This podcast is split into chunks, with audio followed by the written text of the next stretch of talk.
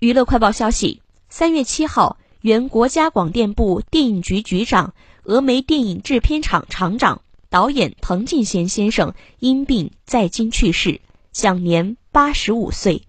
据了解，滕敬贤一九三七年出生于河北蓟县，一九六一年从四川省戏剧学院毕业后，任四川省人民艺术剧院演员。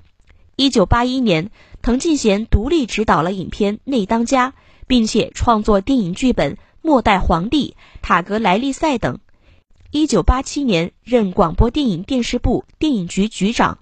滕敬贤认为，好的影片都必须是思想性和艺术性兼并，电影必须面对市场。他还希望能够多与世界沟通，强调中国电影要走向世界。